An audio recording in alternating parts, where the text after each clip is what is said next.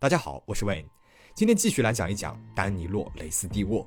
上一期我们讲到英国女人海瑟在家遇害，警方怀疑她的邻居意大利男人丹尼洛·雷斯蒂沃。雷斯蒂沃在意大利和一桩著名的失踪案有关，而且在家乡他的名声也不好。英国警方开始二十四小时跟踪监视雷斯蒂沃，发现了他的许多奇怪行为。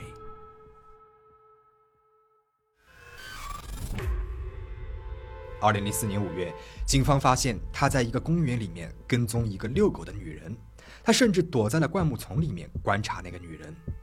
过了好一会儿，不知道为什么，他突然从灌木丛里面站了起来，往回走到了自己的车里面。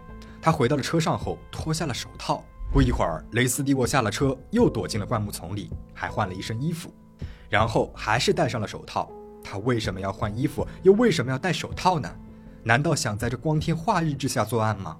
远远盯着他的便衣警察很想上前调查他，但是他们并不能够暴露自己的身份。于是他们打电话给总部，总部派来了一辆警车过来，借口附近发生了偷窃事件，需要调查一下公园里的每一个人。他们问雷斯蒂沃在公园里面干什么，雷斯蒂沃说自己家里面养了一条蜥蜴，他经常来公园里面捉虫子。不得不说，这个理由实在是高明啊，因为这就能够解释为什么他会躲到灌木丛里去了。警察搜查了雷斯蒂沃的车子，在雷斯蒂沃的车子里面有一个包，他刚刚跟踪那个遛狗女人的时候就是拿着这个包。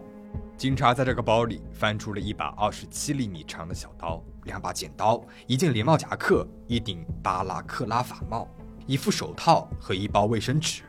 警方把这个包带回了警察局，但是没有逮捕雷斯蒂沃，因为他们没有什么理由。几天之后，警方找来了个理由，把雷斯蒂沃叫去问话，同时潜入他家里面安装了窃听装置，监听他和妻子的对话以及他们打电话的内容。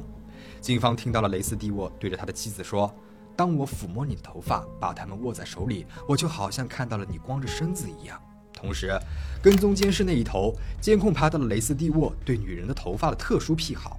他坐在公交车上，会在对方不知情的情况之下去抚摸前排女性的头发，甚至会拿剪刀剪下玉里他们的头发。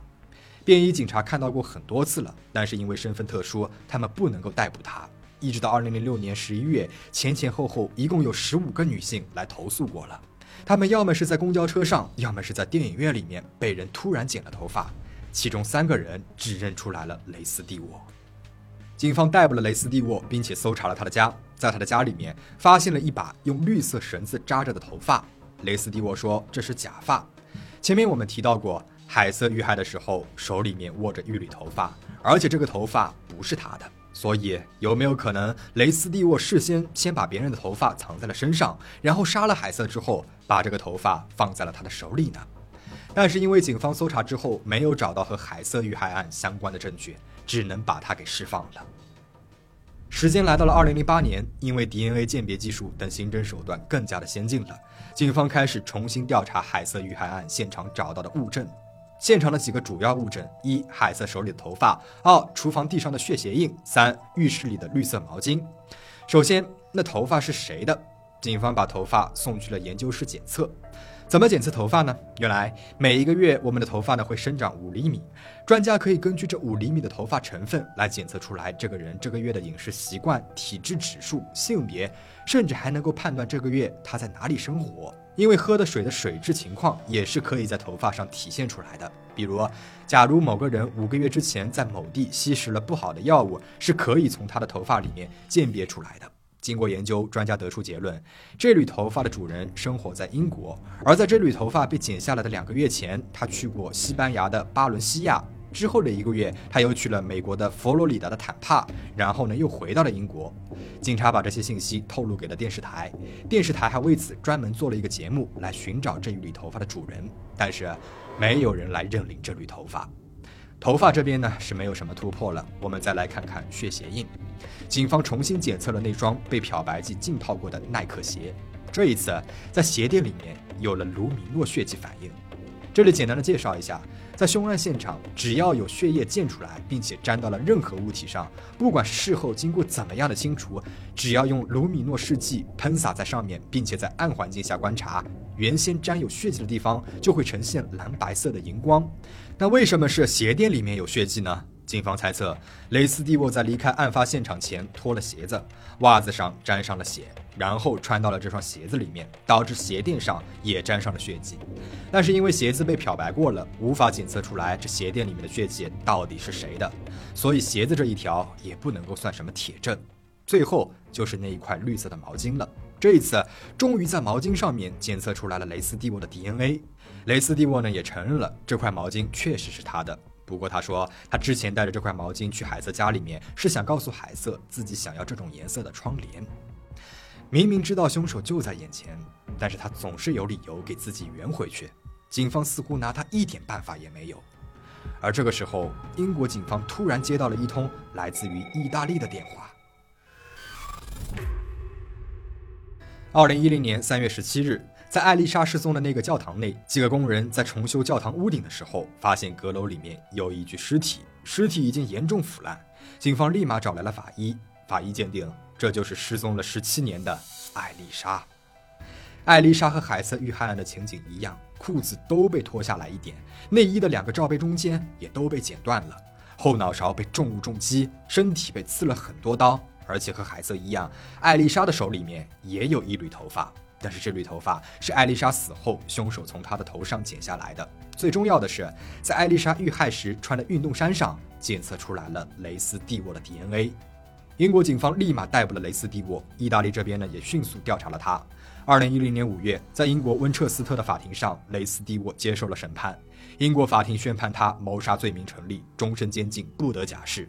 意大利这一边判雷斯蒂沃三十年监禁，雷斯蒂沃申请无罪，但是都被驳回了。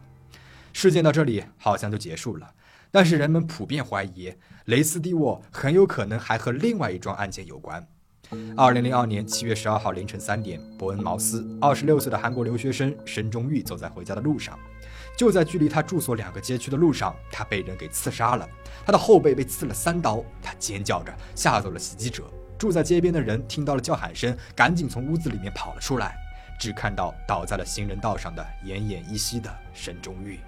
申中玉还没有到医院就停止了呼吸，但是他说出了凶手的一个重要信息：戴着一顶巴拉克拉法帽。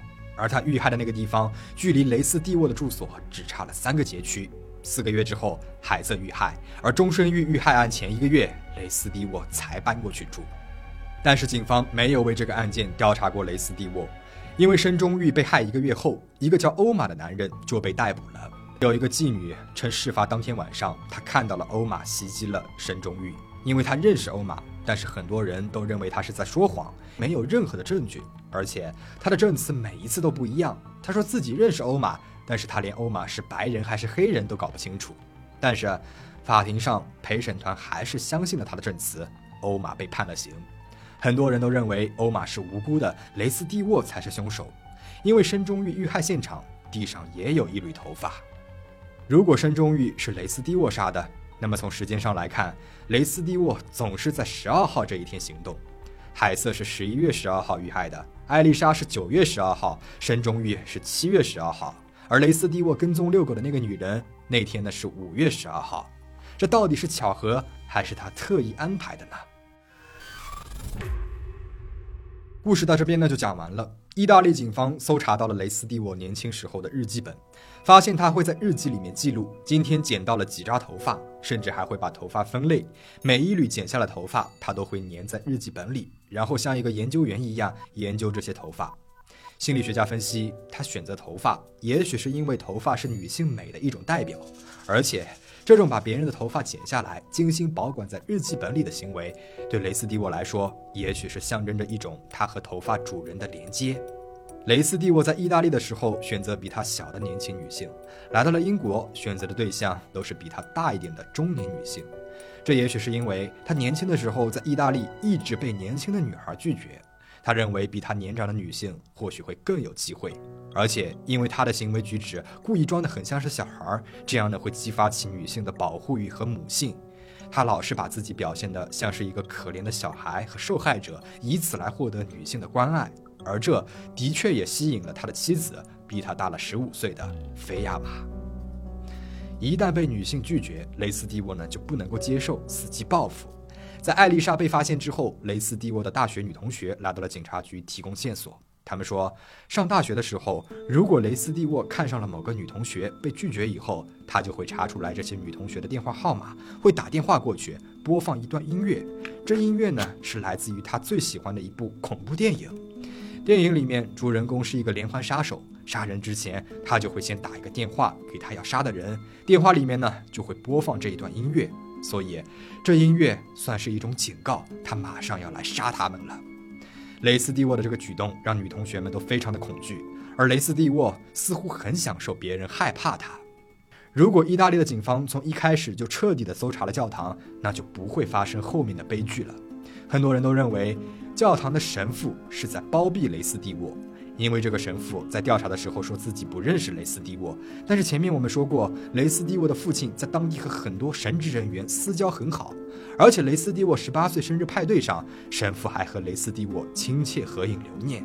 而且艾丽莎失踪后，艾丽莎的家人想要在教堂张贴寻人启事海报，这个神父却拒绝了。警方两次要求进入教堂搜查，也都被他给拒绝了。一直到神父死了以后，教堂重新修葺，工人才发现了阁楼里的秘密。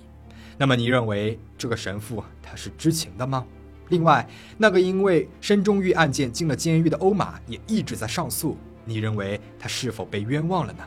欢迎在评论区留言讨论。最后，请大家保持警惕，保持安全。我们下期再见。